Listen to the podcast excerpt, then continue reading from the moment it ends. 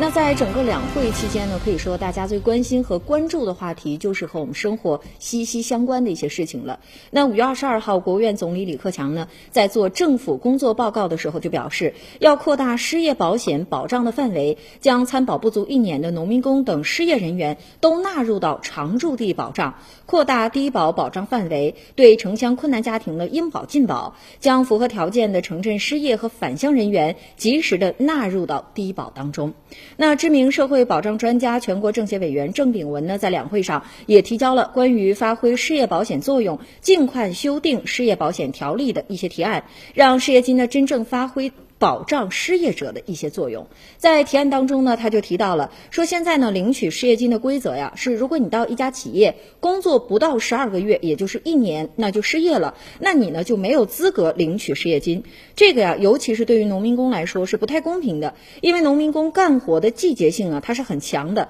很难一年到头呢都在一家公司里工作。如果领取失业金的门槛不降低，一个人失去了却领不到失业金，那失业金制度存在的意义就彻底。的失去就没有了哈。再比如说，现实生活当中呢，有大量被辞职的一些现象，很多企业呢常以减薪、调岗等方式逼迫劳动者主动辞职。这么做呢，既规避了规模裁员的制约，又可以规避掉支付经济补偿金。同时呢，劳动者也不愿意在其个人档案当中呢记录下被辞退的情形，导致大量劳动者呢享受不到应该有的失业保障。因此呢，郑炳文的建议是要降低领取失业金的门槛儿，哪怕是只在一家公司工作六个月就失业了，也可以领取失业金。那在当前疫情的特殊情况下呢，认定程序要简化，不要按照严格的手续来办。只要有人，比如说单位或者呢街道办事处等证明他失业了，就可以给他发放失业金。无论失业的原因是什么，将参保不足一年的农民工等一些失业人员都纳入到失业保险金领取的范围，